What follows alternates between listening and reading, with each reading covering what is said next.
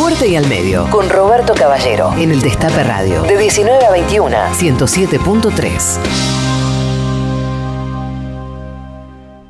Hoy quiero contarles una historia. Una historia que demuestra que el amor vence al, al odio. Y es una historia de paradojas. Luego del mediodía, el presidente Alberto Fernández le entregó un DNI con su identidad autopercibida, es decir, en el marco de la ley de identidad de género, a una chica, una chica trans, llamada Illa Escribano. Estuvo Elizabeth Gómez Alcorta, la ministra de Género, Igualdad, etc. Estuvo también Guado de Pedro. Estuvo la gente del INADI. Estuvo gente del colectivo LGTBIQ. Y estuvo, por supuesto, Illa Escribano. Pero ¿por qué le decía que el amor vence al odio? Y por qué también les comentaba que esta es una historia paradojal. Illa Escribano es la hija que pudo ser feliz gracias a la ley de identidad de género promulgada por Cristina Fernández de Kirchner de José Claudio Escribano. No sé si lo tienen muy presente porque últimamente ya no, no está escribiendo allí en la, en la, Nación, o por lo menos no se lo nota tanto.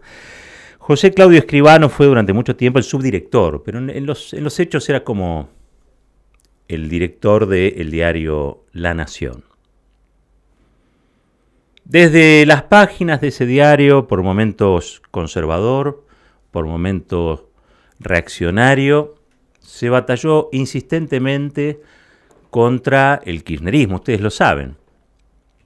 Fue José Claudio Escribano el autor de una nota en mayo del 2003 en la que se emplazaba al gobierno de Néstor Kirchner al que calificaban de un gobierno débil, se lo emplazaba a cumplir con una serie de puntos si es que quería darse la Argentina un, gobierno de verdad. Entre esos puntos estaba el aumento de las tarifas eh, vinculadas a las empresas privatizadas, varias cosas más, pero había una fundamental que era la, reconciliación, pro, promover, fomentar las leyes de reconciliación con las Fuerzas Armadas, de, dejar de lado los juicios por los delitos de lesa humanidad cometidos durante la dictadura cívico-militar. Esto le pedía a Escribano a, a Néstor Kirchner. ¿Mm? Y decía Escribano en esa nota que este, había participado en una reunión en el Consejo de las Américas en las que eran muy críticos, muy pesimistas con el gobierno de Kirchner, al que veían como muy volcado a la izquierda, a la centroizquierda. Néstor Kirchner este, hizo desde el gobierno todo lo contrario de lo que pidió Escribano en esa, en esa nota. Para darse fortaleza política, es verdad, había asumido con apenas 22% de los votos luego de la renuncia de Carlos Menem, lo que hizo fue tomar una serie de decisiones que de a poco fueron apuntalándolo, dotándolo de capital político. Entre ellas, ustedes saben, quizás las más paradigmáticas, las más simbólicas, tienen que ver con haber derogado las leyes de impunidad, las leyes de audiencia de vida, de punto final, el haber descolgado los cuadros de los genocidas del Colegio Militar de la Nación, el haber abierto la ESMA a los organismos de derechos humanos. Pero también muchas otras, entre las cuales se puede contar, por ejemplo, la negociación soberana de la deuda externa, la quita fenomenal que consiguió. Saben ustedes también que a Scioli lo dejó haciendo banquito durante varias horas porque Scioli había tomado de esos cinco puntos que había postulado Escribano, había tomado el de las tarifas. ¿Se acuerdan que Scioli al principio quería que aumentaran las tarifas de las privatizadas? Y Néstor Kirchner lo citó a la Casa Rosada y lo dejó sentado en un banquito ahí durante horas. Porque él tenía otra idea. Y la idea que llevó adelante Néstor Kirchner fue la de un congelamiento de tarifas, es decir, todo lo contrario a lo que pedía el establishment local e internacional. Por eso Kirchner fue Kirchner, o mejor dicho, por eso Kirchner, que comenzó siendo el candidato de Dualde, a que pocos conocían, era muy difícil pronunciar el apellido, termina siendo no solamente el presidente electo con un magro 22%, sino que luego se convierte en el presidente que le entregó un país ya en marcha, ya estabilizado, a Cristina Fernández de Kirchner en el año 2007. Es decir, el país pudo salir adelante porque a Néstor Kirchner no se le ocurrió arrodillarse ante José Claudio Escribano. Y ese país que construyó Néstor Kirchner, que dio también la posibilidad de que Cristina Fernández de Kirchner fuera presidenta, es el que luego impulsa una serie de leyes, la mayoría de ustedes la van a ver, son todas leyes que empiezan con el número 26, 26.000 tanto, 26.000 de otro, 26.000... Ahí tenés la ley de matrimonio igualitario, tenés la ley de comunicación, de servicios de comunicación audiovisual y también la ley de identidad de género. La ley de identidad de género del año 2012, por la cual Illa Escribano, la hija de José Claudio Escribano, puede ser feliz.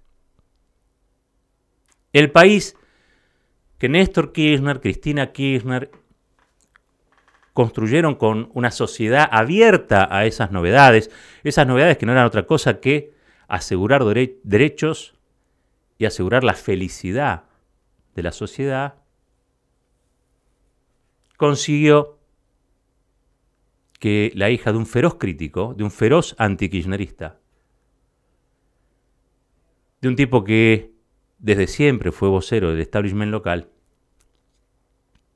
pueda sentirse hoy realizada, reconocida, eh, en paz con las leyes y con el tiempo histórico que le tocó, le tocó vivir. Yo no sé qué opina o qué opinó, la verdad no lo tengo presente, eh, José Claudio Escribano sobre la ley de identidad de género. Sí, sí, tengo muy presente qué es lo que opinaba sobre el kirchnerismo. Y opinaba muy mal sobre el kirchnerismo. Pero el kirchnerismo construyó una posibilidad y esa posibilidad de país le dio a su hija un reconocimiento, un reconocimiento que no es para nada menor, que es la identidad. La identidad que quiere tener, la identidad con la que se autopercibe. Y eso se parece mucho a la felicidad personal. Y uno también es feliz, porque una sociedad de personas que pueden darse la felicidad no es otra cosa que una sociedad feliz. Y una sociedad feliz es mucho mejor que una sociedad vinagrada como la que, o como por la que batallaba incansablemente el señor José Claudio Escribano cuando era el que decidía que se publicaba y que no en el diario eh, La Nación. Me parecía que era una historia para contar, una historia que demuestra, al fin de cuentas, que el amor se impone, que el amor vence al odio, que el odio siempre es mal consejero y que no hacerle caso a los consejos del odio construye mejores países, mejores sociedades, ciudadanos más íntegros, ciudadanos realizados. ¿Qué hubiera pasado si Néstor Kirchner le hacía caso al papá de Illa Escribano? Eso se llama ucronía. Pero podemos ensayar alguna idea de qué hubiese pasado allá por el 2003 si Néstor Kirchner asumía, le hacía caso, a la Embajada de los Estados Unidos, mantenía la impunidad de los genocidas, aumentaba las tarifas y seguía destruyendo el salario. Es decir, ¿qué hubiese pasado si seguía el lineamiento que trataba de imponerle el diario, el diario La Nación. Probablemente su hija, ella, la hija de José Claudio Escribano, hubiera sido muy infeliz. Pero no solo ella, muchos y muchas hubiéramos sido más infelices. Porque para poder llegar a esas leyes 26.000, que constituyen, yo diría, una serie de leyes que bien podrían haber sido una reforma constitucional en la Argentina, hubo primero que pelearse con los que había que pelear. Hubo que construir poder político y por primera vez el poder político se construyó de cara a la sociedad y no agachándose frente a las corporaciones, aceptando lo que estas corporaciones exigían, oyéndole a besar el anillo al embajador de los Estados Unidos. Nada de eso hizo Néstor Kirchner. Y gracias a eso, después se pudo avanzar porque la palabra derecho dejó de ser una mala palabra.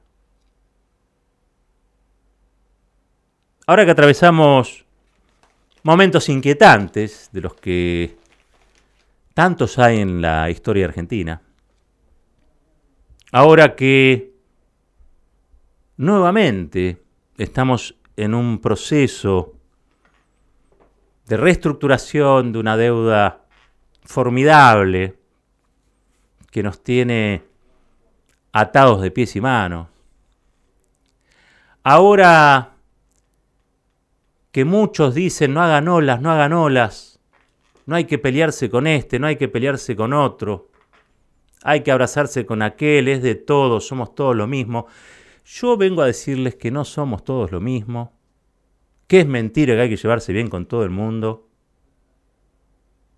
y que las sociedades que luchan por lo que quieren finalmente son más felices que las otras. Eso es un legado que nos dejó Néstor Kirchner, legado que reconocen por supuesto los kirchneristas, pero del que disfrutan también las familias que no lo son, como la familia de José, Claudio e Illa Escribano. Fuerte y al medio. Fuerte y al medio. Un lugar clave para analizar el día por la tarde.